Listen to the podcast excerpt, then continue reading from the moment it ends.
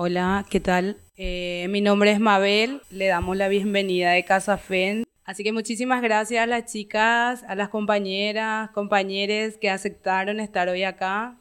Eh, para nosotras es muy importante este espacio desde Casa FEM porque estamos reivindicando todo el antirracismo, así que nos pusimos todo chururú luego hoy porque para nosotras es un evento muy importante, así que muchísimas gracias en serio y les esperamos, esperamos compartir con todos también las informaciones sobre este tema.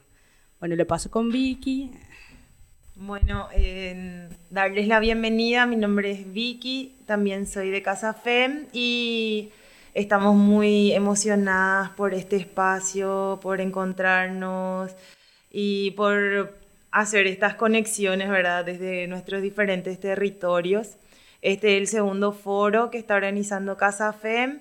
Eh, el primero hicimos acá con referentes luchadoras de la tierra, eh, campesinas y también hablando un poco sobre nuestro contexto más nacional y ahora estamos haciendo como esta, estas conexiones más a nivel regional, internacional, ¿verdad? Que es algo que nos ayuda muchísimo también a poder seguir tejiendo la lucha antirracista acá en Paraguay, ¿verdad? Nos ayuda muchísimo que hayan tenido la apertura todas las disertantes, estamos muy contentas y bueno, eso es todo. Le vamos a pasar con Momo, que es nuestra compañera, y va a estar presentándose y también presentando a las disertantes. Bueno, eh, me presento, yo soy Momo. Voy a estar con ustedes moderando un poco eh, este foro, segundo foro virtual, donde vamos a estar hablando un poco del racismo estructural en la sociedad, ¿verdad? Entonces, nada, digamos, vayamos ya directo al grano porque queremos escucharle a todas las compañeras que tienen muchísimo para aportarnos esta tarde. Así que nada, comenzamos con Elena eh, Cordero de Quilombos Negocentric. Nunca sé cómo pronunciar la X, tipo si con X o con E. Siempre me buguea, amo. ¿Qué tal, Elena? ¿Cómo te va? Hola, ¿qué tal a todos, a todas, a todos? Eh, no alcanzo a ver, estoy conectada de mi celu, no alcanzo a verles la cara a todos, pero les saludo. Pues obviamente mi nombre es Elena, por ahí ya veo caras conocidas, es muy, muy rico igual siempre converger con gente que ya también es conocida y igual es muy rico em, y motivante ver también caras nuevas, ¿no? Entonces, primero que nada, agradecida por la invitación. Me gusta, Momo, esto que me cuentas de, de la palabra, de la letra X, porque pues al final creo que es uno de los, pues como de los objetivos, ¿no? Que nos pusimos en el quilombo, que desarmar un poquito la, ya la estructura que tenemos automática, ¿no? De la A, de la O, de la E incluso, sino dar más bien este espacio A. Entonces, bueno, puede ser negrocéntriques, negrocéntricas, en realidad, negrocentrics, hay quienes nos dicen así, y tampoco no hay ningún problema, así que eh, ante todo, pues muy agradecida por la invitación eh, y pues bien contenta también de converger. Bien, eh, pues me gustaría primero que nada, eh, bueno, además de agradecer, pues hacer hincapié de lo importante que es poder tener estos espacios, puesto que históricamente están como negados, ¿no? Se nos han negado estos espacios, entonces poder tener espacios donde podemos hablar acerca de esto, pues sí, es bien importante. Por ahí a lo mejor van a escuchar de música de fondo a mi hija, porque justamente soy mamá. Entonces, bueno, de repente haré su comercial por ahí, ¿no? O su, su pausa. Pero, pues eso, me gustaría también saber, eh, y más que saber, me gustaría más hacer como una charla, como una interacción, porque a mí en lo personal como que a veces me pone un poco ansiosa el tema monólogo.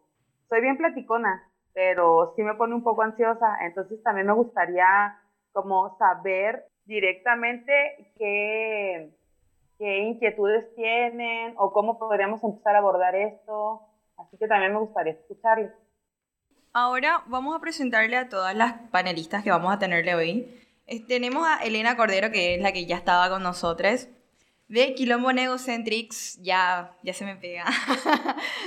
Eh, Jennifer Rubio, conocida como Soy Si Guapa, Nidia Pessoa, de Pueblo Com, y Mayeli Villalba, artista visual y fotógrafa afro-paraguaya. La idea es también que si alguien quiere comenzar, como tirar así como ciertas cuestiones, no sé si, si Guapa quiere empezar así como para ir moviendo un poco el avispero, ¿verdad? Y luego vamos interactuando también, ¿verdad? Entonces, eh, digo para una propuesta metodológica, ¿verdad? Bueno, eh, pero ya me presentaron, soy, eh, soy guapa. Suena muy gracioso porque también yo siempre me presento, soy soy guapa y es como que, ah, de verdad soy soy guapa, ¿no? Este, soy de República Dominicana, pero eh, bueno, estoy en Estados Unidos en situación de migrante.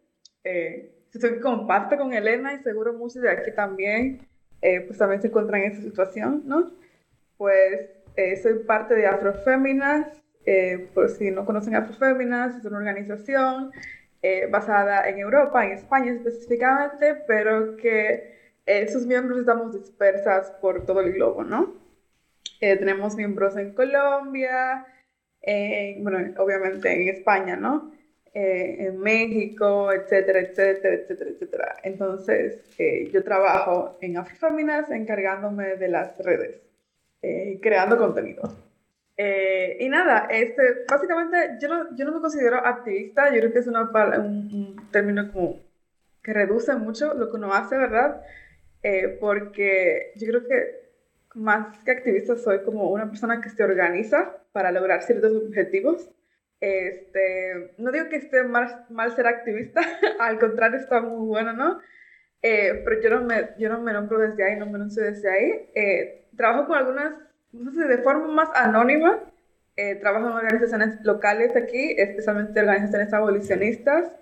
eh, y pues de organizaciones abolicionistas me refiero, aquí en Estados Unidos hablamos del abolicionismo en términos de abolicionismo carcelario eh, y de, de- de la abolición de la policía y todo eso, ¿no? Entonces yo me organizo desde ahí, ya ahí de forma más anónima porque me pueden deportar, ¿verdad? Y que como que no está bonito, pero sí, básicamente eso. Y bueno, me anuncio desde... eh, desde el feminismo negro, antes de, era desde el feminismo decolonial, pero me siento más identificada con el feminismo negro, el afrofeminismo, como le solemos llamar en Latinoamérica.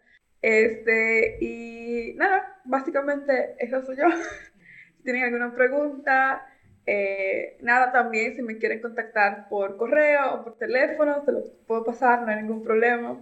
Estamos aquí para ayudarnos. Amo, amo, amo. Ahora está con nosotras Mayeli Villalba también. Mencionaba que era artista visual y fotógrafa paraguaya. Acá Maye. Hola, ¿qué tal? Bueno, yo soy Maye, eh, soy Mayeli, me dicen Maye de cariño, más cortito. Eh, soy afro-paraguaya y trabajo desde acá con mis compañeras que son de Casa FEM y también son de un grupo que se llama Gamba Mimbi, que la interpretación a un castellano más universal sería algo así como brillo de negra. eh, en realidad negre porque el guaraní no está sexado, por suerte. Es- Ese es un, es uno de de las imposiciones coloniales que tenemos de la lengua castellana. Eh, y bueno, nosotras, como somos cis, todas, nos preguntamos de vez en cuando también por ahí si cambió eso, porque como las identidades son tan fluidas, eh, hasta ahora nos nombramos como mujeres. Entonces, algo así como brillo de negra. Y es un espacio desde donde tratamos de acuerparnos entre nosotras, eh, compartir nuestras experiencias desde un espacio súper afectivo, somos amigas y compañeras también de, de eh, activar cosas, de crear cosas que creemos que pueden aportar a que eh, sea un poco más cómodo transitar esta sociedad, esta cultura y bueno, este mundo, ¿verdad?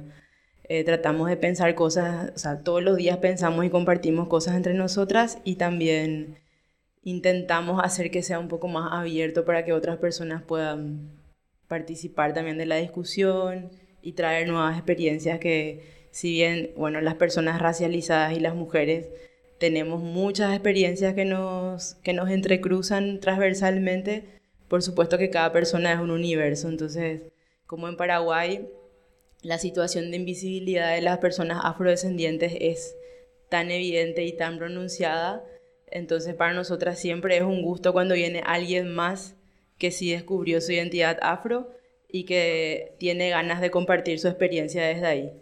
Eh, porque a nosotras nos costó muchísimo llegar a ese lugar de conciencia y todos los días es un descubrimiento también súper importante. Entonces, estamos súper felices cuando viene alguien más así con, con cosas que compartir desde esa experiencia suya. Eh, bueno, eh, también trabajo como fotógrafa, es lo que me mantiene, es lo que paga mi alquiler y, y otras necesidades. Y, y, también tengo proyectos personales que son, eh, digamos, más autorales, que tienen que ver con mi identidad afro y, y obviamente la identidad afro de mi país también, ¿verdad? Porque tenemos una misma historia como nación, el invento este que, que es mucho más nuevo que nuestra ancestralidad y nuestra identidad, ¿verdad? Entonces, por ahí, seguimos hablando. No sé si también Nidia quiere comentarnos un poco. Nidia Pesoas de Pueblo Com. Ella es presidente de Ayes, distrito, distrito perdón, de Benjamín Acebal, Cerrito Chaco. Nidia, si estás por aquí.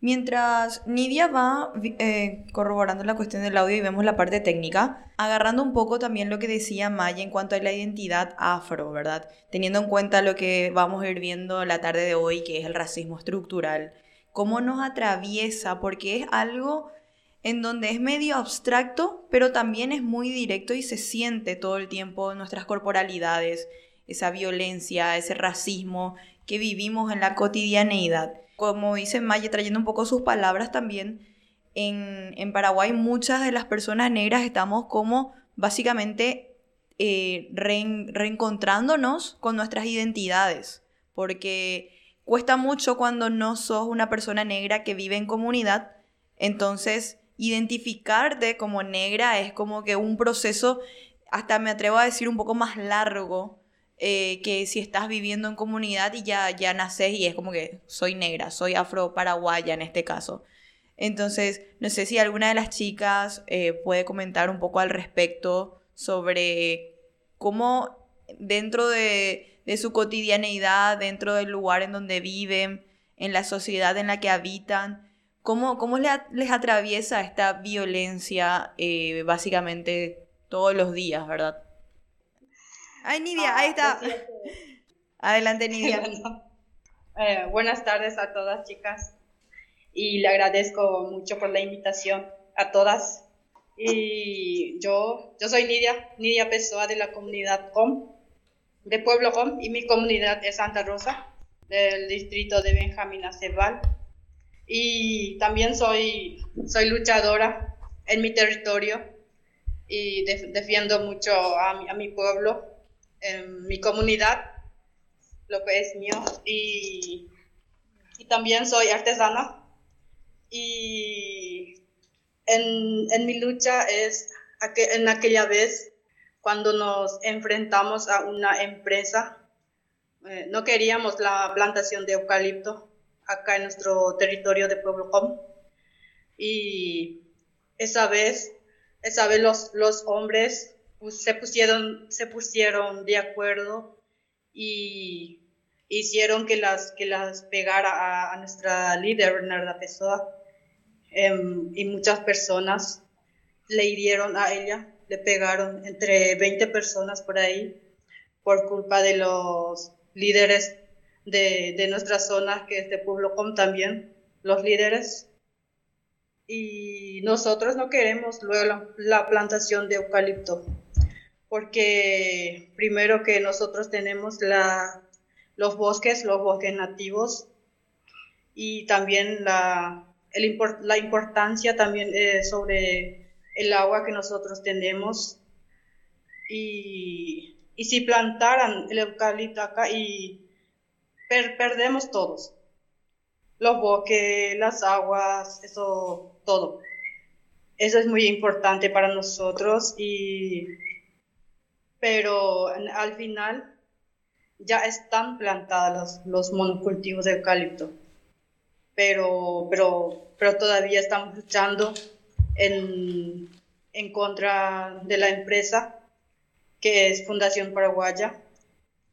Y, y también yo suelo ir en la capacitación eh, que es mi organización, que es Conamuri, y soy miembro de la organización esa, esa es. También, también hay mucha discriminación hacia las mujeres, como el pueblo mismo nos discrimina.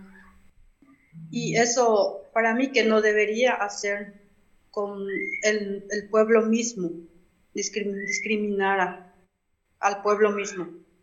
Eh, no sé si me, me entienden. Sí, sí, sí. Pero yo también sufro de la discriminación en, por parte de mi pareja. Cuando me invitan suelo ir en, en Asunción y se enoja cada vez, pero, pero eso yo, yo sigo luchando también por esa parte para que, para que yo, yo mismo me encontrara en paz, como se dice. Como se dice.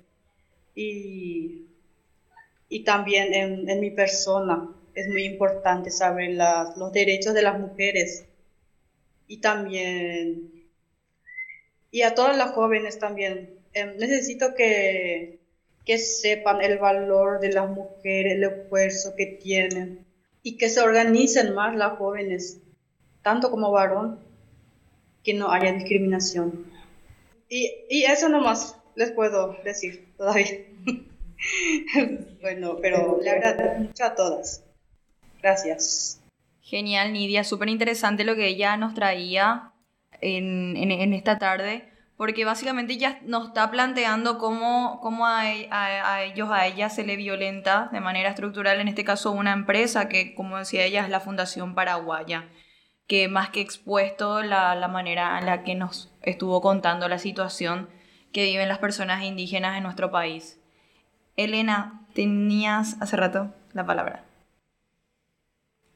Bueno, pues primero que nada agradecerle a Nidia por la lucha que da y la cara que da, que no es menor el trabajo que está haciendo y que muchas veces nos pasa que las redes sociales nos absorben mucho y pareciera que pasa desapercibido o muchas veces verdaderamente pasa desapercibida esta actividad que se hace en lo, en lo tangible, ¿no? Lo que podemos tocar, pues, que es esta lucha diaria que se está dando y que es súper importante porque justamente tiene que ver con el, con el ecosistema donde vivimos. El tema de los monocultivos, eh, también acá donde yo vivo, que es Chile, es una constante. Eh, lo que es el sur de Chile está militarizado justamente por este motivo, porque ya la lucha hoy en día es verdaderamente por este recurso, ¿no? Y termina siendo por el agua. Entonces es un hecho y es algo que también tenemos que ir aceptando poco a poco, pero que a la vez justamente se cruza o se mezcla con, con el proceso de autorreconocimiento, ya que muchas personas estamos todavía, ¿no? No, no, no sé si es un proceso que se puede concluir en algún momento, pero sí sé que cuando empieza pues ya no hay vuelta atrás, o sea, no es como que compras un boleto para de avión y de vuelta, no, sino que es llegar a cierto lado y a lo mejor no se sabe muy bien cuándo se puede llegar, pues. Entonces, respecto a lo que comentaban del reconocimiento como persona negra, eh, como parte de la comunidad negra, pues en mi, yo de lo que puedo hablar es de mi persona, ¿no? O sea, cómo fue mi proceso. Y creo que cuando llego a Chile, cuando ya soy categorizada como persona migrante, es que empiezo a tomar mucho más sentido. Eh, fue a través de las opresiones que pude reconocerme, lo cual fue bien doloroso, pues, o sea, darte cuenta que eres una persona, que eres una persona racializada, que eres una persona negra porque vives racismo. O sea, básicamente fue eso, ¿no? El darme cuenta que desde el primer momento en el que pisé Chile, eh, me llamaron negra, ¿no? Entre que quienes me llamaban de cariño negra y quienes me llamaban de forma despectiva con la palabra negra, ¿no? Eh, todo lo que ello conlleva perder trabajo, vivir bullying laboral, todas estas eh, seguidillas de, de sinsabores, por así decirlo, eh, y no saberles poner nombre, es decir, no podía identificar realmente qué estaba pasando porque no sé si les ha pasado, pero cuando vivimos, por lo menos a mí me pasa, cuando vivo algo traumático, pasa mucho tiempo para poder ponerle un nombre. Por lo general lo vivo, me disocio un tiempo, después va decantando y después es que puedo nombrarlo. Entonces, esto pasa a la cuenta. Eh, y bueno, así me pasó. O sea, yo creo que fueron como los primeros tres años acá que eh, lo que me tocó vivir fue, sigue siendo intenso, pero no le podía dar nombre. Y al no poderle dar nombre tampoco sabía muy bien cómo seguir, ¿no? O, o cómo contrarrestarlo. O sea, realmente llegué a pensar que el, problema era yo. O sea, realmente uno llega a creer que el problema eres tú.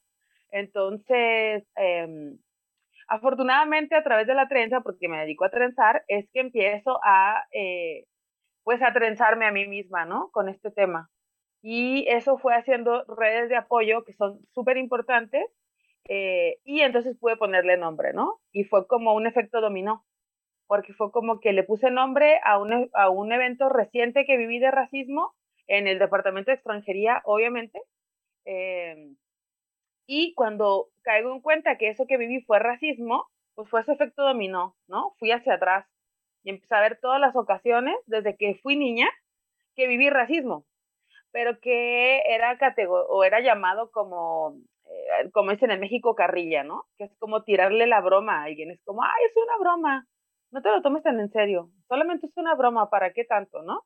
Pero que te marca la hipersexualización de mi cuerpo, eh, con todo lo que eso conllevaba, las violencias que también esto trae, las adecuaciones que tenía que hacer, la asimilación cultural, que es súper importante que hablemos de la asimilación cultural, porque la asimilación cultural creo que es algo que nos deja secuelas bien intenso y que obviamente poco se habla de ello, se habla más de apropiación cultural que de asimilación cultural, ¿no? Entonces, la asimilación cultural en donde me alisaba mi cabello, en donde buscaba un polvo de, de un polvo de maquillaje más claro que el mío, etcétera, ¿no? Para verme formal o para, meramente para evitar la violencia, ¿no? O sea, tener que vendarme el pecho a mis 12 años porque ya hipersexualizada, entonces cansada de que me vieran el pecho los hombres y que las mujeres me vieran con mala cara, pues terminaba vendándolos, ¿no? Como para pasar un poco desapercibida. Entonces, vamos haciendo cosas para evitar la violencia y lamentablemente en mi caso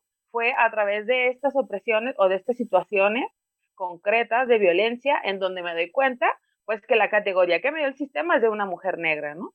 Entonces ahí empieza pues mi reconocimiento, obviamente sumando a otras cosas, porque la negritud no solamente es opresión, hay que tener también ojo con eso, ¿no? Cuando estamos con el tema de autorreconocimiento, a veces podemos caer en este bucle, pero también somos más que eso, ¿no? Entonces también empecé a darme cuenta de cosas culturales, códigos culturales que vivía yo con mi familia paterna, de donde viene la afrodescendencia, y que no veía ningún otro lado, y que hasta cierto punto estaban prohibidos hablarlos o decodificarlos, ¿no? Justamente para preservar estas cosas.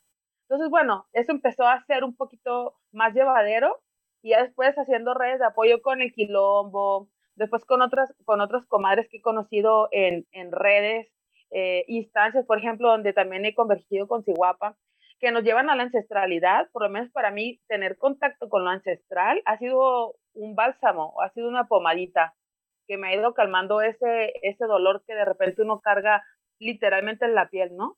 Entonces, bueno, pues por lo menos para mí ese ha sido el proceso de reconocimiento. Eh, fue muy intenso viajar, ser categorizada como migrante, eh, tener que empezar de cero con todo lo que conlleva y además en un país en donde el tema del racismo eh, el tema de la supremacía blanca, más bien, y bueno, obviamente el racismo, está muy incrustado, muy, muy incrustado. O sea, la gente acá en Chile se percibe como gente blanca. Y eso obviamente es un conflicto, pues, porque a la hora de tenernos que, como convivir, por así decirlo, cohabitar, pues, obviamente traemos esta carga predeterminada del sistema, ¿no? Es que tú eres persona blanca, entonces tú eres más que ella, ¿no? Que además es mujer, además es migrante, y además es negra, o sea, ni siquiera es mexicana, esta debe ser como colombiana, como de Perú, o sea, siempre había un encasillarme en imaginarios, ¿no? Lo cual obviamente era, es, ahora ya no tanto, pero era eh, molesto eh, y terminaba yo disociándome, teniendo conductas también de cierta forma autodestructivas, porque obviamente llegamos a pensar que somos nosotros el problema, ¿no? Entonces, yo creo que lo primero que les podrá decir es eso, que el problema no, no somos nosotros, ¿no? Cometemos errores, pero cometer errores no significa ser el problema, ¿no? Entonces, bueno, eso. Creo que también es la cuestión de no autofragelarse cuando cometemos errores, porque pasa mucho que en, esta, en este viaje de irse identificando como persona negra, cometemos justamente muchos errores y, nos pasa que de repente nuestros pares eh, están ahí como que, no sé, muy de la ética y diciéndote, ah, no, no puedo hacer esto, no puedo hacer aquello. Entonces es como que, eh, digamos, un poco delicada también esa situación. Y cuando mencionas también lo de cuando, cuando vas a Chile y empieza la cuestión de, de ser migrante y todo eso, viene también un poco la cuestión que a, a, mí me gusta mucho como llamarlo de la pigmentocracia, en donde no, vos sos más, menos negra que yo, entonces como que tengo ciertos privilegios otra vez eh, siendo negra y es como que no, yo no soy negra porque y así no, porque guau sos más clarita. Eh, guau es un término acá que se usa en Paraguay. Entonces, eh, nada, va un poco por ahí. No sé si una, alguien, alguien más. Ay, Mayeli, adelante.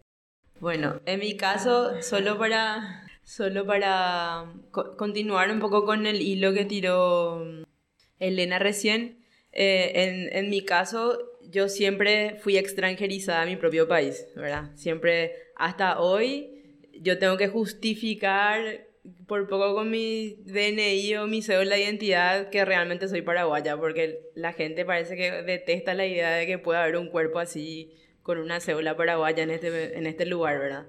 Entonces, esa fue una pregunta que a mí me, me inspiró muchísimo a buscar realmente mis orígenes, mis raíces, mi identidad.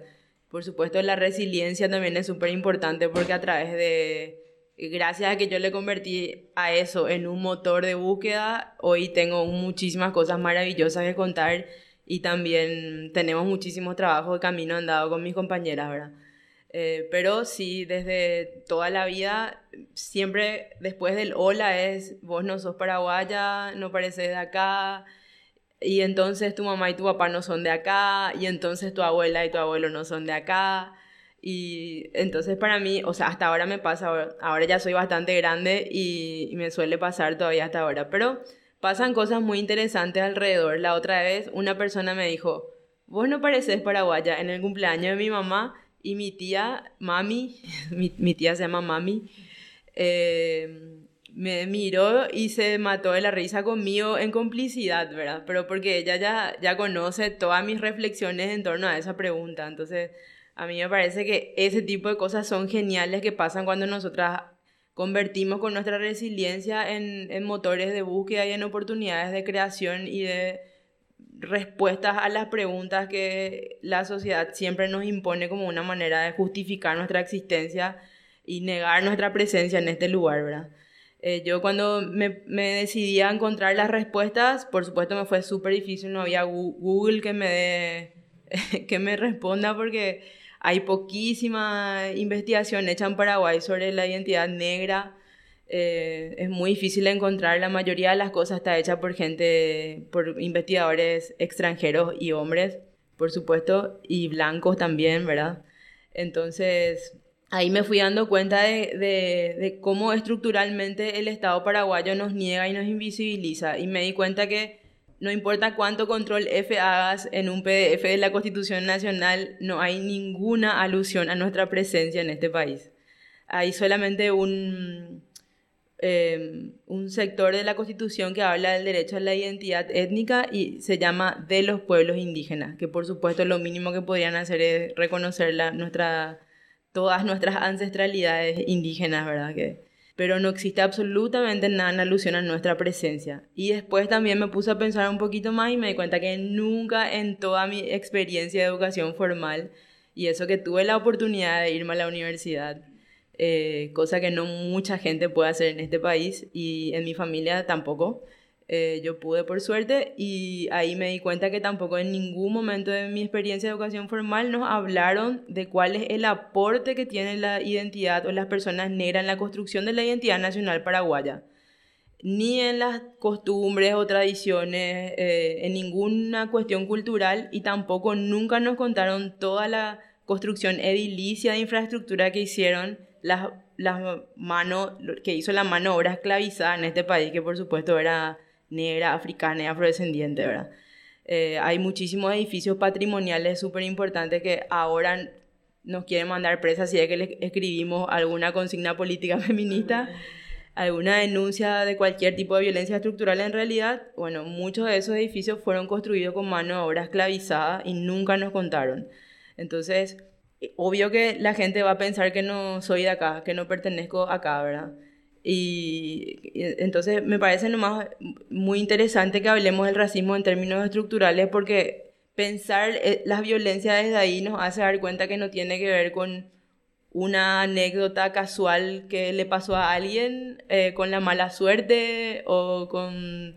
Eh, no, es nada personal, ¿verdad? Sino que hay un montón de esfuerzos que se hacen desde las instituciones del Estado, que no hay institución más grande que el Estado, y, se hacen, se toman decisiones políticas muy claras por parte de personas formadas, técnicas, eh, con capacidad y con recursos para generar este tipo de, violencia, ¿verdad? Y bueno, otra cuestión que encontré también es como me pude ir a la universidad, pude hacer una tesis también y decidí que mi tesis iba a ser con, con, la comunidad afro con la que tengo más un vínculo más cercano, ¿verdad? Y que también me era más fácil llegar que se llama Cambacuá, que está en Fernando de la Mora, más o menos a 10 kilómetros de Asunción, y está justo frente a mi facultad, a mi, a mi facultad, ¿verdad? Bueno, me di cuenta que la primera vez que el Estado paraguayo puso una pregunta en el Censo Nacional dirigida a la identidad afro fue en el último censo que se hizo en el 2012 y eh, también pude comparar los datos que recogió el Estado en ese censo con un censo que hizo Cambacuá en otras dos comunidades afrodescendientes. En Paraguay, por lo menos que yo sepa, no quiero decir que sea la verdad total, es lo que yo sé, ¿verdad?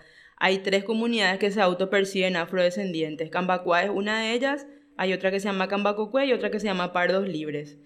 Eh, Cambacuá hizo un censo en esas tres comunidades y ellos encontraron que solamente en esos tres territorios habían 7.637 personas, eh, unos cinco años antes del último censo nacional. Y el Estado en el 2012 dice que a nivel nacional hay solamente 3.867 personas.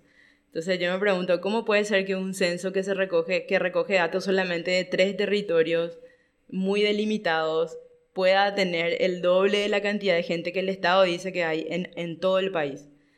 Y bueno, hablando con gente de esta comunidad con la que trabajé la tesis, me contaron que en muchas viviendas ni siquiera preguntaron, hicieron esa pregunta. Los censistas sencillamente se saltaban esa pregunta.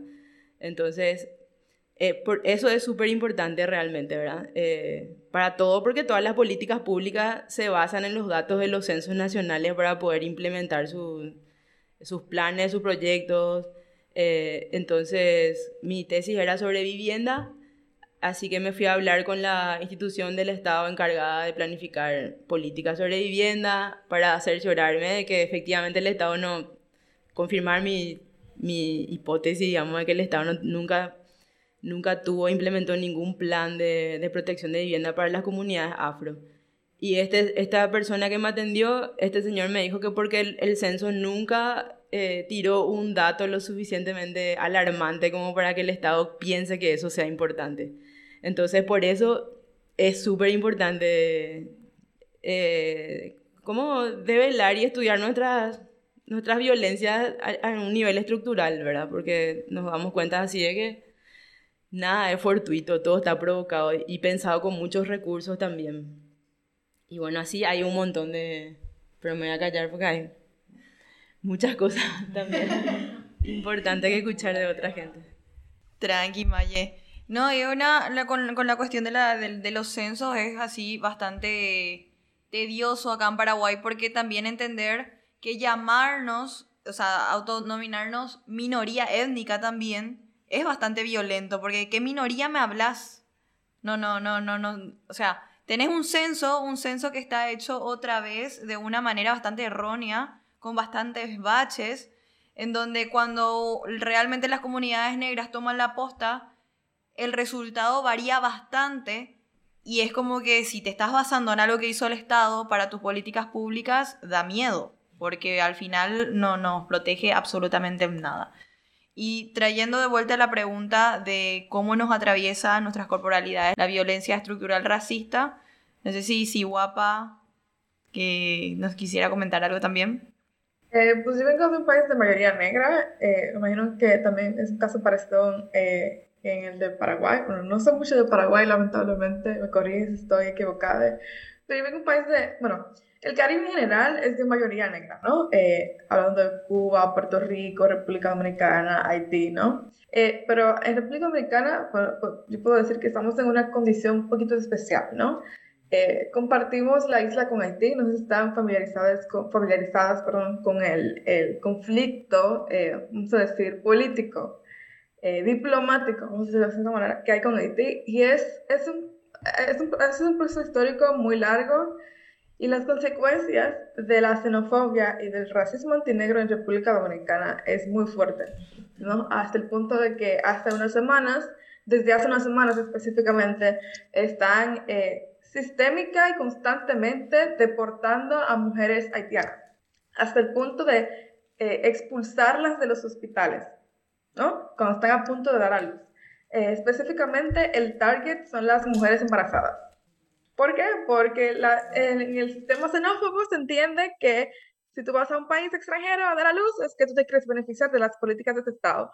Yo me pregunto cuáles son las políticas del Estado dominicano en que nos podríamos beneficiar, pero está bien, es otra cuestión, ¿no? Porque se roban todo el dinero. Ahí está el asunto de la corrupción, ¿no? Eh, pero, eh, pues, muy fuerte, ¿no? Porque es una, no solamente es una violencia misógina, obviamente, porque efectivamente la, el, como el objetivo es específicamente esas mujeres, ¿no? Eh, sino también muy, muy racista. Y uno dirá, ah, pero es que no tiene sentido viniendo de un país que es de mayoría negra. Es, efectivamente, República Dominicana tiene 85% de población negra. O sea, cuando la gente habla de yo me refiero también a lo que la gente llama mulato, ¿no? Que es lo que uno es, así le llamo a la gente de, de piel clara. No me gusta esa palabra, muy fea, pero en los censos aparece así como dice Momo, el problema de los censos, como dice Mayeli, el problema de los censos, ¿no? Eh, y nada, eh, uno diría, bueno, es que no tiene sentido. Pues es, que, miren, Haití es la primera república negra de las Américas, ¿no? Eh, por no decir del mundo. Este, ellos expulsaron a, a, a, Francia, Francia les lleva millones de euros Haití, y es muy fuerte porque Haití les está pagando, Haití le paga a Francia no, no tiene mucho sentido tampoco, pero así funciona el colonialismo y todo eso, y el racismo.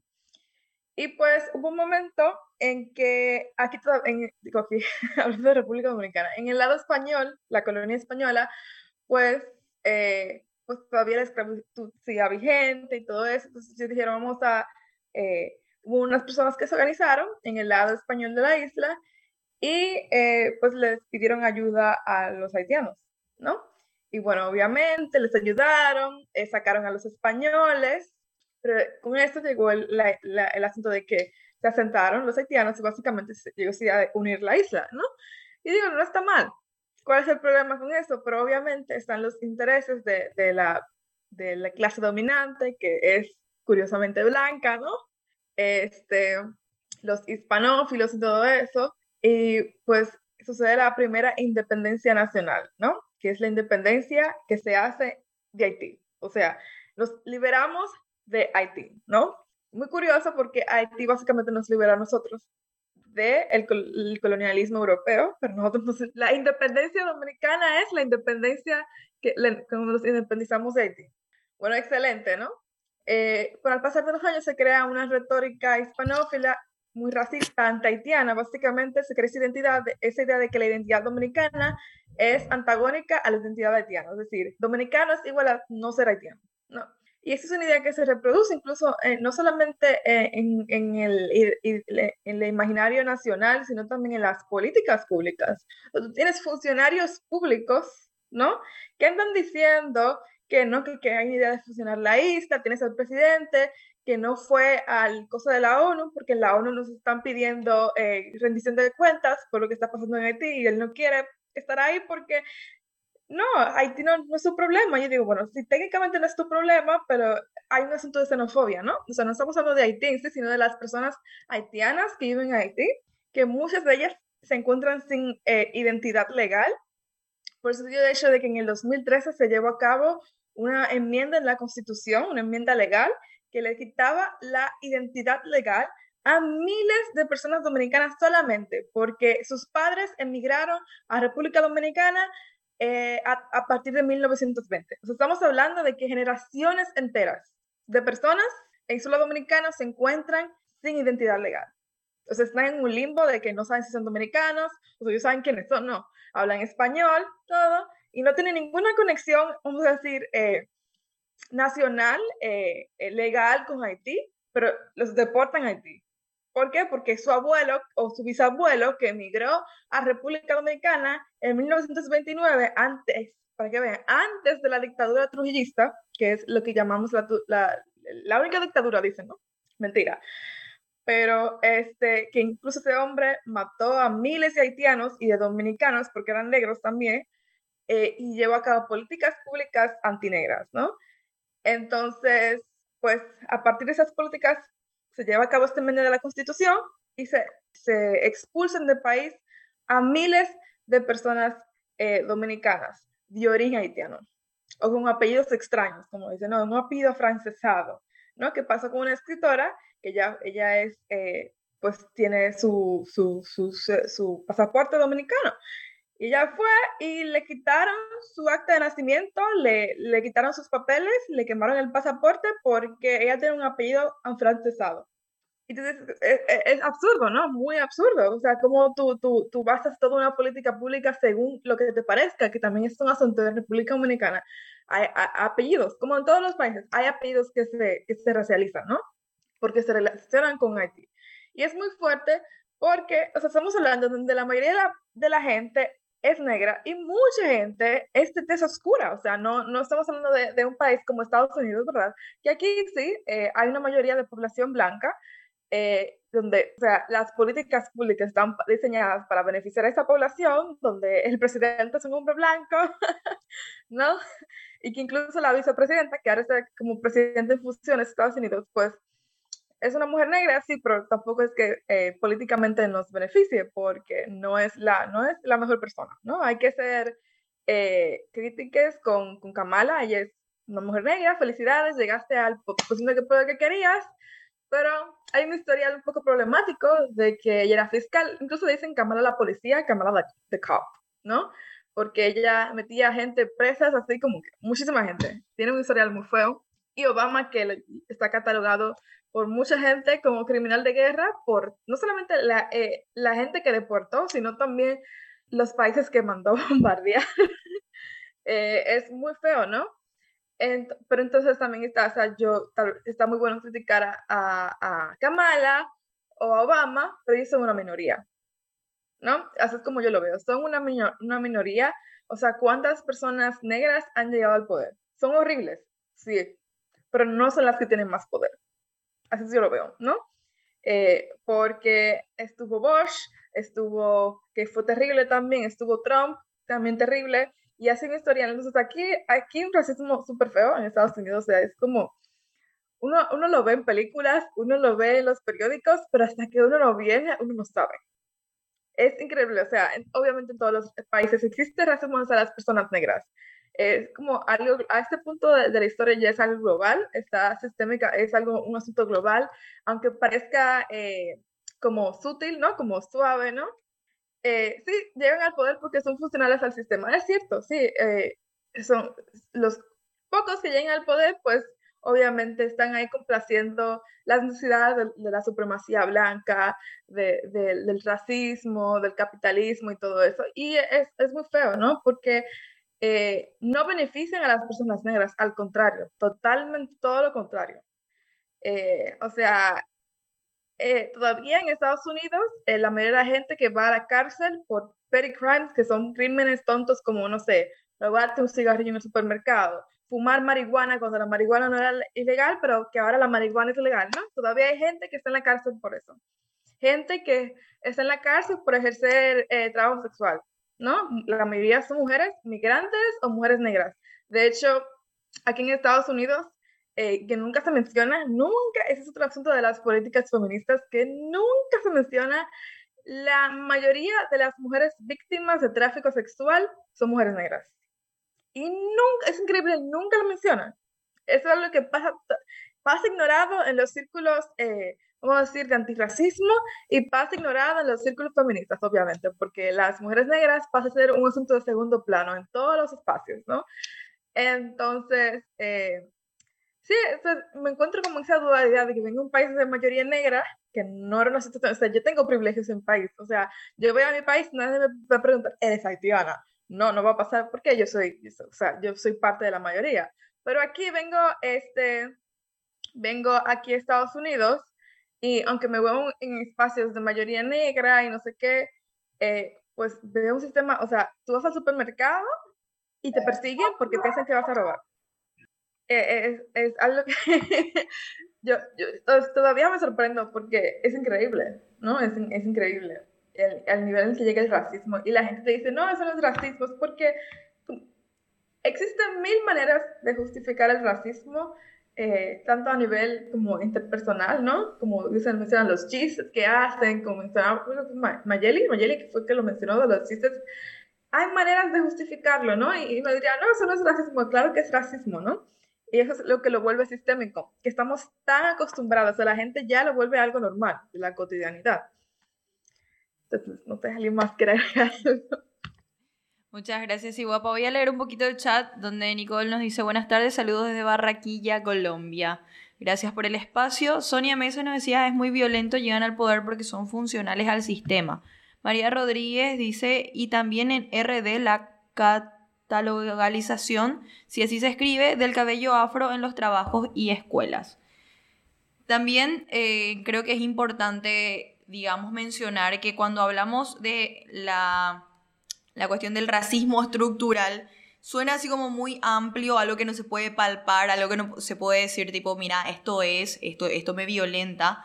Entonces, al verbalizarlo, al poder, digamos, materializar de alguna manera esta, esta cuestión abstracta, es como traer a las bases y decir, mira, esto es.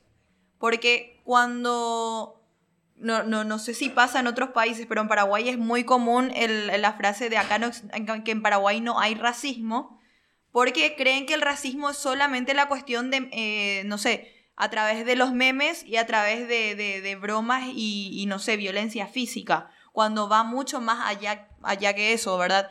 Pasa desde mismo la universidad donde no tenemos biografía, no tenemos, digo entre comillas, porque sí existe, simplemente que nuestros profesores son white people, entonces, bueno, no tenemos referencia negra y tenemos que estar absorbiendo todo el tiempo historia de blancos, blancas. Entonces, todo esto es muy sistemático y cuando llevamos al debate la cuestión de, mira, me están violentando, están siendo racistas conmigo, te dicen así, ¿qué? ¿Qué me estás hablando? Cuando todo lo que hoy se expuso en, en esta tarde todo eso es racismo. Y también la confusión entre el racismo y la xenofobia quieren muchas veces, digamos, maquillar y decir, no, es xenofobia, no es racismo, otra vez minimizando lo que eh, pensamos al respecto. Y es, yo creo que es una cuestión de una lucha bastante amplia la que tenemos, eh, va para rato, ya, ya viene de nuestras ancestras, ancestros, de que tener que mantener esta cultura a pesar de que también, como decía Nidia, ahora mismo ya están los monocultivos. Entonces, seguir resistiendo desde, desde, como, desde como era antes, entonces a través de esa resistencia poder, poder, poder poner nuestros cuerpos, ¿verdad? Porque es no solo es poner el cuerpo y otra vez estar expuestos, expuestas, expuestes a que nos pasen cosas psicológica y físicamente todo el tiempo. No sé si a modo de, de reflexión final y conclusión, cada una de las invitadas quiere reflexionar o comentarnos algo. Bueno, a mí me gustaría, eh, justamente con este tema de la xenofobia y el racismo, eh, hace rato que ya, bueno, con mis más, con mis más cercanas venimos como tensionando este tema y como reflexionándolo un poco más a fondo, eh, porque se supone que la xenofobia tiene que ver con la migración, ¿no? Pero en lo personal, conozco a poca gente que haya migrado. Es decir, a la gente que yo conozco es gente que ha viajado a otro país porque hay un desplazamiento forzado, porque las condiciones que estaban, políticas, económica, bueno, ¿no? O sea, tiene que ver con circunstancias que te obligan de cierta forma a desplazarte del lugar en el que naciste. Entonces eso hace que la categoría bajo la que tú llegas al nuevo país no te haga vivir necesariamente la xenofobia, sino el racismo. Porque tiene que ver con el clasismo, ¿no? Y la distribución de la riqueza tiene que ver definitivamente con el color de piel. O sea, por lo menos para mí, a lo mejor estoy equivocada. Pues. Entonces, creo que, creo que el tema, por lo menos yo, la palabra xenofobia cada vez la, la uso menos, que es como cuando se habla de la transfobia, ¿no? O sea, en realidad es transodio. O sea, las cosas por su nombre, ¿no? Entonces, para mí la xenofobia eh, tiene que ver con la migración. Pero la mayoría de las personas no migramos, sino que somos desplazadas por las situaciones en las que vivimos. ¿no? O sea, no es como que nos vamos con, ay, sí, quiero ir a vivir a otro país, ¿no? Sino que realmente, o sea, sí puede haber cierta emoción, por supuesto. Yo no creo que las emociones vengan como de forma absoluta, ¿no? O el 100% una sola emoción. Pero por lo menos a mí cuando ya me toca vivir acá en Chile y tener este proceso profundo, me doy cuenta que fui desplazada porque la narcodictadura que vive México, eh, porque la situación de la violencia cotidiana, que efectivamente está normalizada y que no por eso es menor, porque el acoso de mi exnovio, entre otras cosas, te vas dando cuenta que son factores que te, te llevan a tomar la decisión de irte de ahí. No te vas al 100% convencida porque sí, o sea, de más que deben existir personas, ¿no? Pero creo que cuando hay un desplazamiento forzado de las personas, de las comunidades, entonces el racismo se vive también. O sea, es como que viene acompañado, pues. Porque obviamente, por ejemplo, Chile no quiere a las personas que, que venimos de Sudamérica, ¿no? Quiere a las personas que vienen de Europa. Quiere a las personas que vienen con capital, o incluso las personas que llegaron a, este país, eh, digo, llegaron a Chile de Venezuela, pero eran personas white people, ¿no? con un capital que venían a invertir para poner negocios, a esas es la persona que sí quieren, ¿no? Y esas son las personas que después eh, pueden denunciar la xenofobia, decir, no nos quieren aquí, ¿no? Pero ¿quién no te quiere? yo creo que a lo mejor sería también preguntarnos eso, ¿no? Cuando migramos, ¿quién es quien no, nos quiere? Las personas de las comunidades eh, históricamente desfavorecidas o el sistema o la estructura.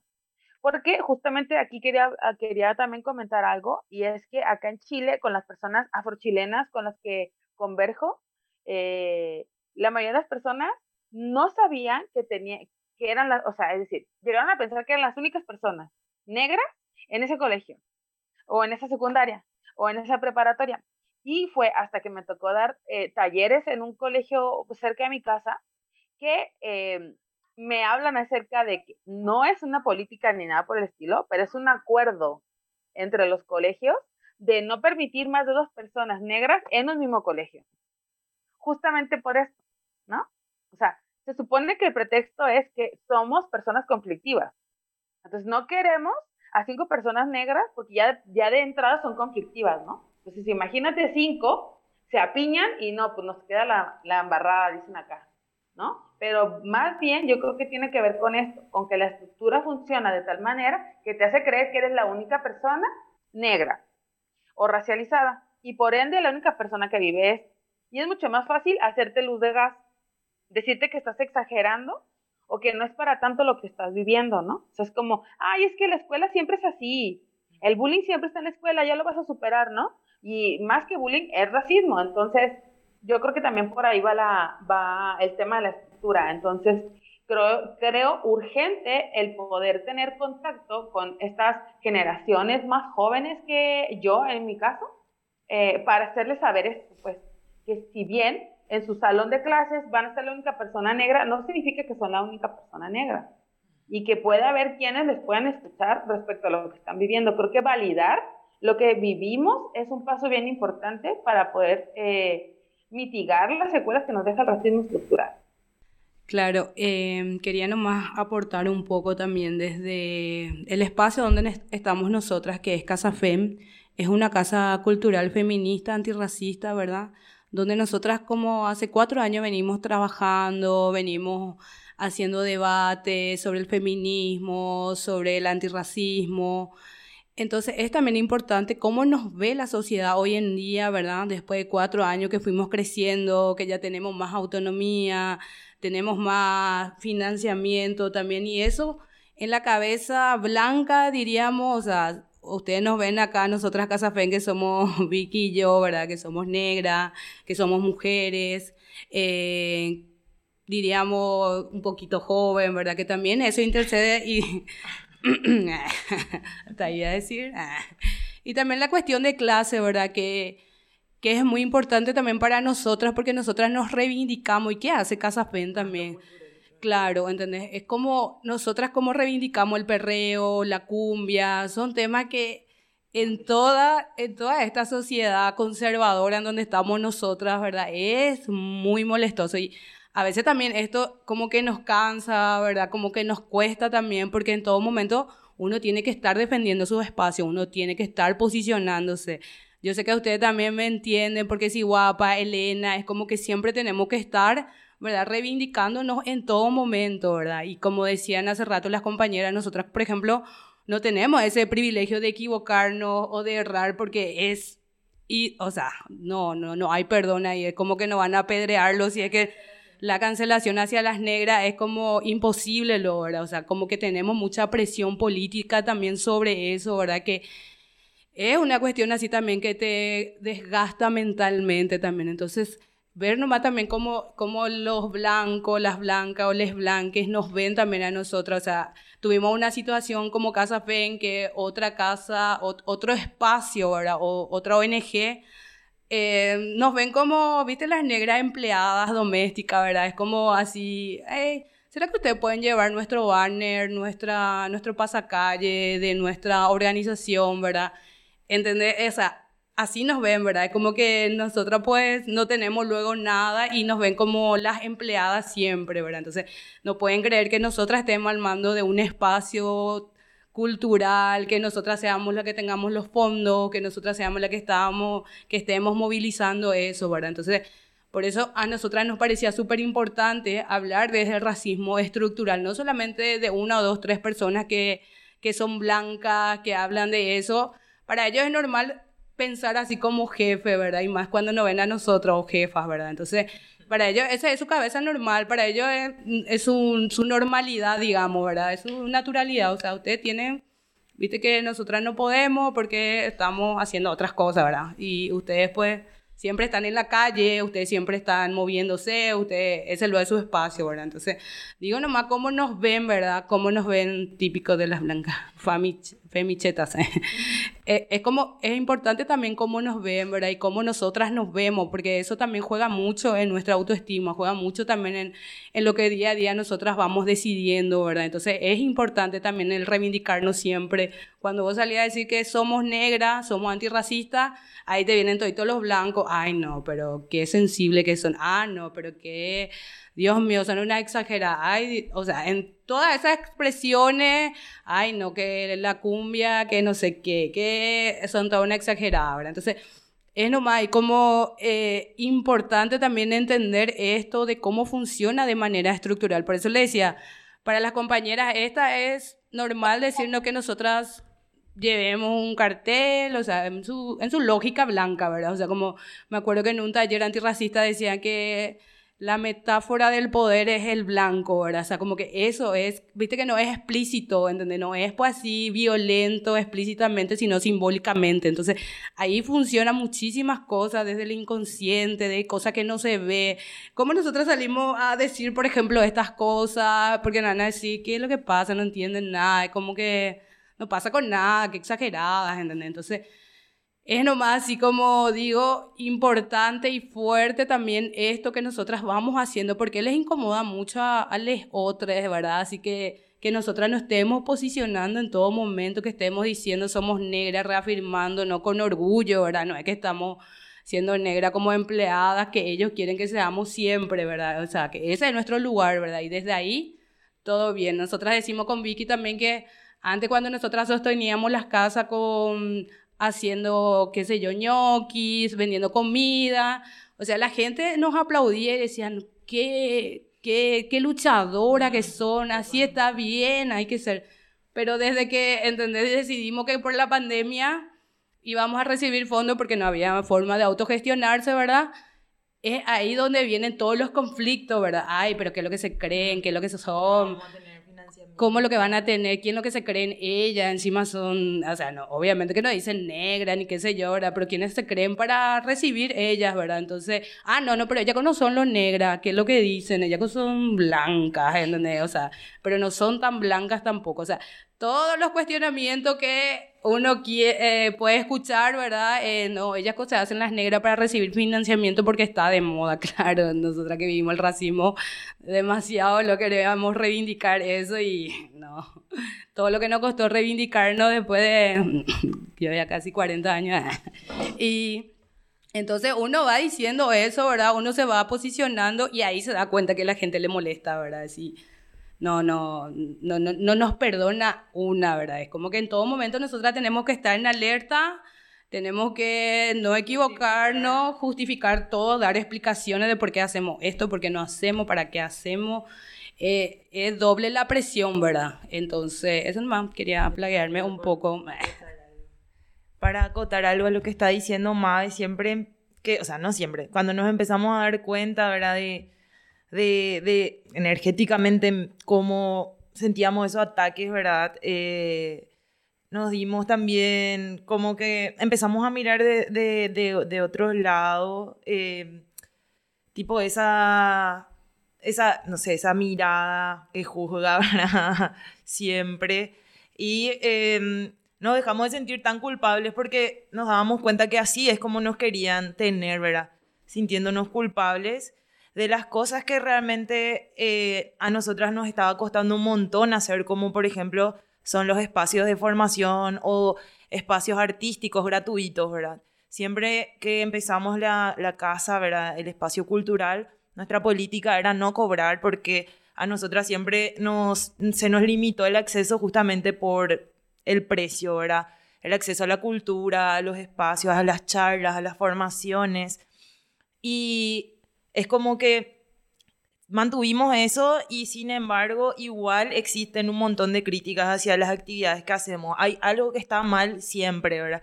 Y en un momento dijimos, no, ya estamos cansadas porque venimos del barrio, venimos de, de, de, de, la periferia a Asunción, que es justamente también la capital blanca, ¿verdad? Súper hostil y violenta. Eh, y nos venimos a posicionar y decir somos esto, nos gusta la cumbia, nos gusta el reggaetón y para muchísimos espacios eso es como ir en contra toda una estructura también, ¿verdad?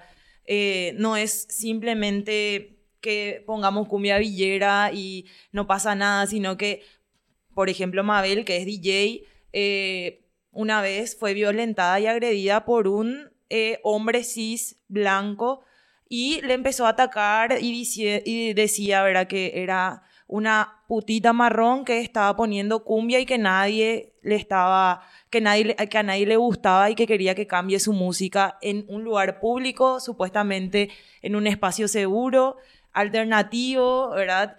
Y yo estaba viendo cómo estaba pasando eso y nunca, nunca jamás vi que nadie se, se fuera a atropellar a un DJ, hombre, por ejemplo, cuando estaba poniendo música pidiéndole que cambie, ¿verdad? Exigiéndole que cambie porque la cumbia villera una mierda, ¿verdad? Como que es súper directo, es súper violento y es normalizado. Nosotras no pudimos reaccionar esa vez, solamente cuando vino un hombre blanco se calmó este person que estuvo a punto de agredirle físicamente a mi compañera y que es gay, ¿verdad? Y que salió a decir que dictadura nunca más porque no quería, o sea, porque en realidad él quería que se cambie la música y no quería escuchar cumbia, ¿verdad? Entonces, desde ahí y con otras situaciones, cuando nos damos cuenta que ponemos ese tipo de música y la gente se empieza a ir, o hay gente que viene, ¿verdad? Como por ejemplo compañeros trans que nos dicen también, no, nosotros nos gusta, nosotros nos gusta este espacio porque nos gusta esta música que ponen, ¿verdad? Porque somos eso también. Y cómo nomás se volvió algo tan político desde la casa, ¿verdad? Desde nosotras como mujeres eh, eh, afrodescendientes, reivindicar todas esas herramientas, toda esa cultura también que nos hace, ¿verdad? Que nos da felicidad, que nos hace transmutar tantos dolores y cómo eso molesta también, ¿verdad? Y eso.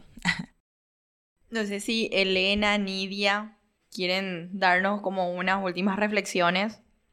Sí, guapa, acá mi, mi pana Maye que está al lado mío. Acá, vení no vaya acá conmigo. Pues así como decir un poquito sin tomar mucho tiempo, pues, eh, pues eso como nos exige como, es ese lado como que si no lo hace porque obviamente, eh, pues, no, nuestra identidad es política, ¿no? Ese es un hecho, ¿no?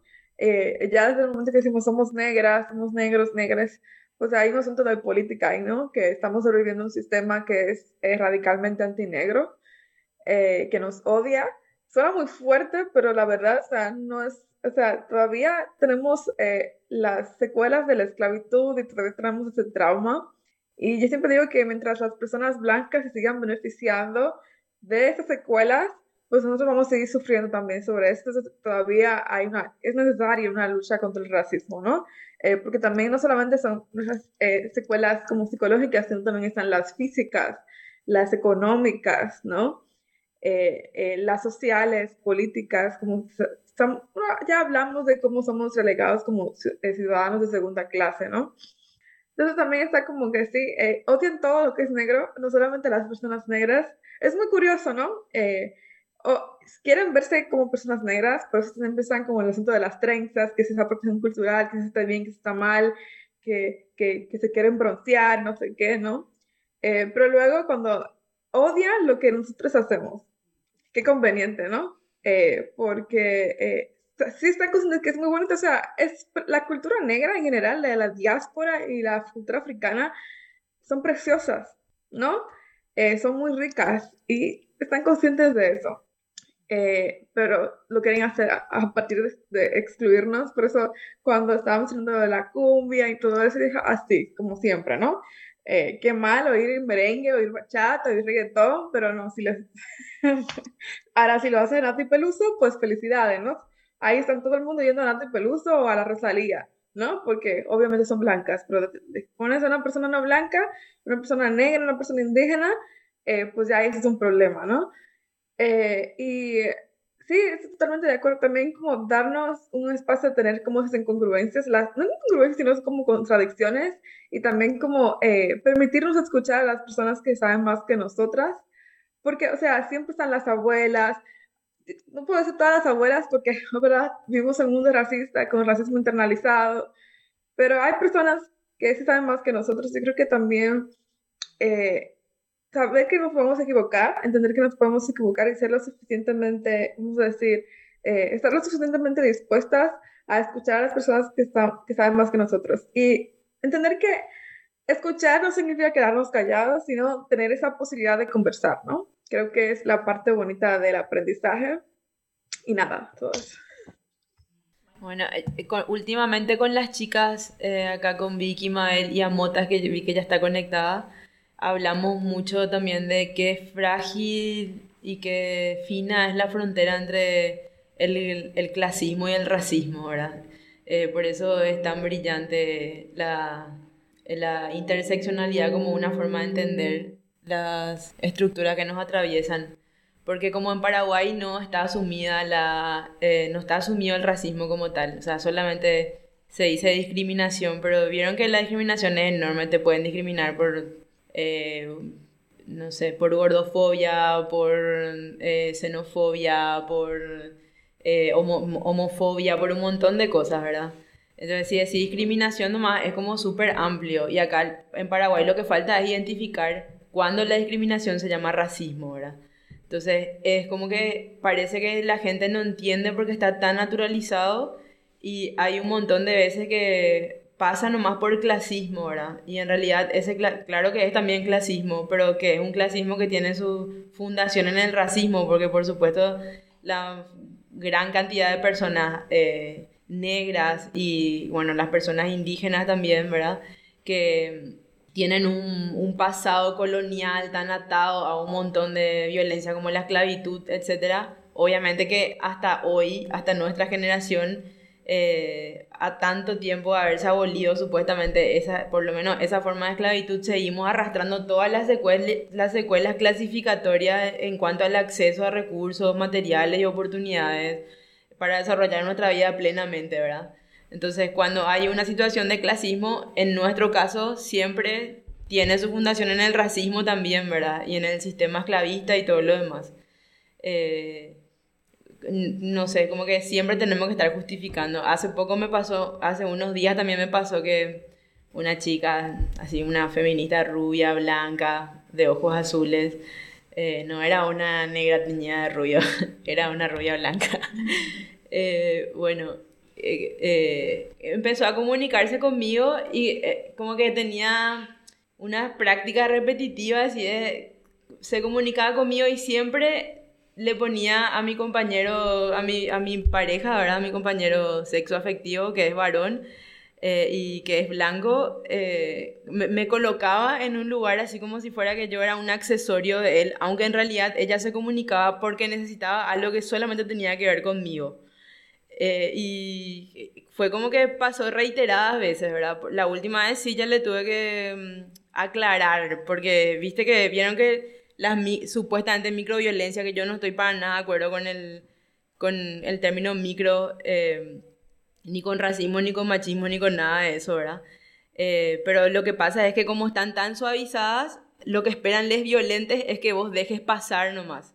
Entonces la próxima vez va a poder humillarte de vuelta, de manera supuestamente minúscula, y se va a ir cementando una relación en base a ese tipo de, comunicación y de relacionamiento, ¿verdad?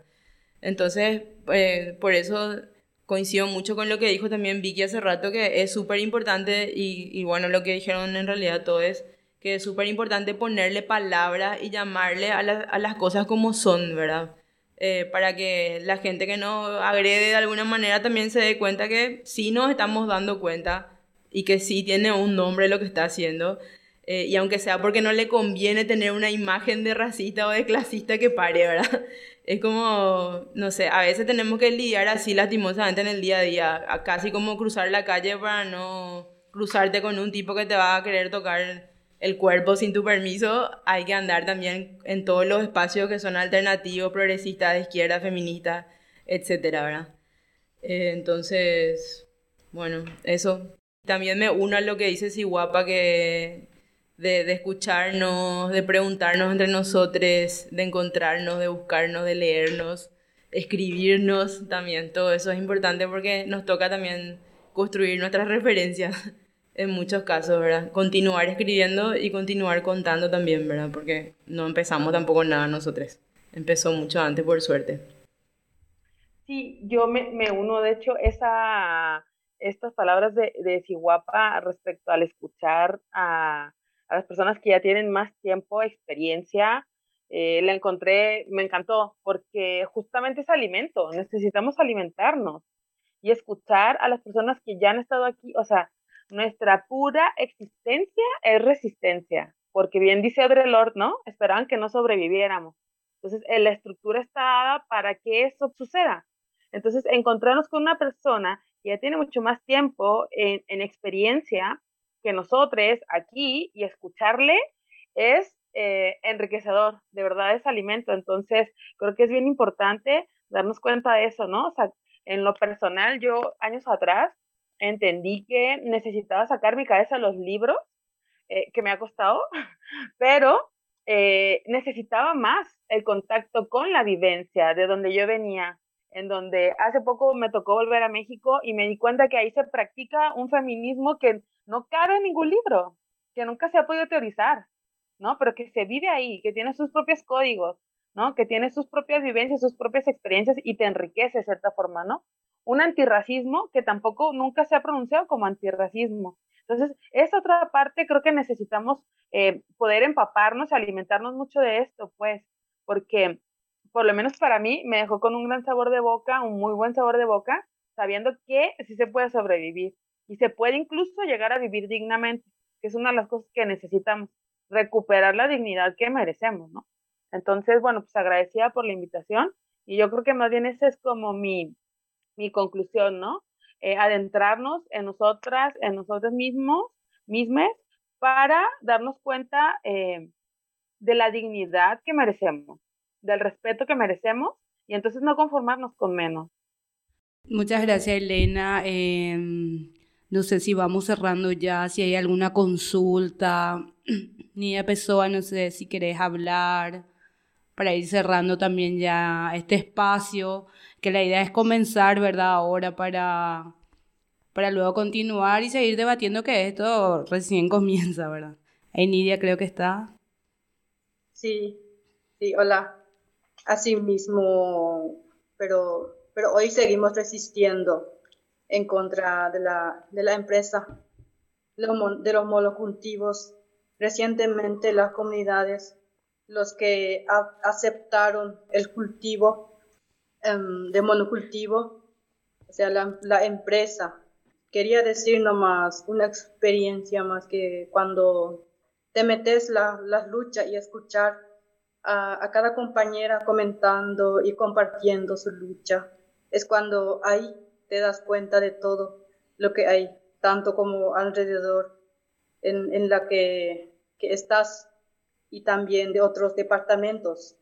Um, ahora mismo la, la, empresa tiene proyectos de vivienda aquí en nuestra zona de Pueblo para aquellos que quieran tener su, su casa, su vivienda pero ese proyecto, para acceder a ese proyecto tenés que pagar 300 mil. Ese es. Um, es como que la empresa se quiere apoderar, apoderar a nuestro territorio, que es como. Y tenemos mucho miedo que nos quiere quitar nuestra, nuestra tierra.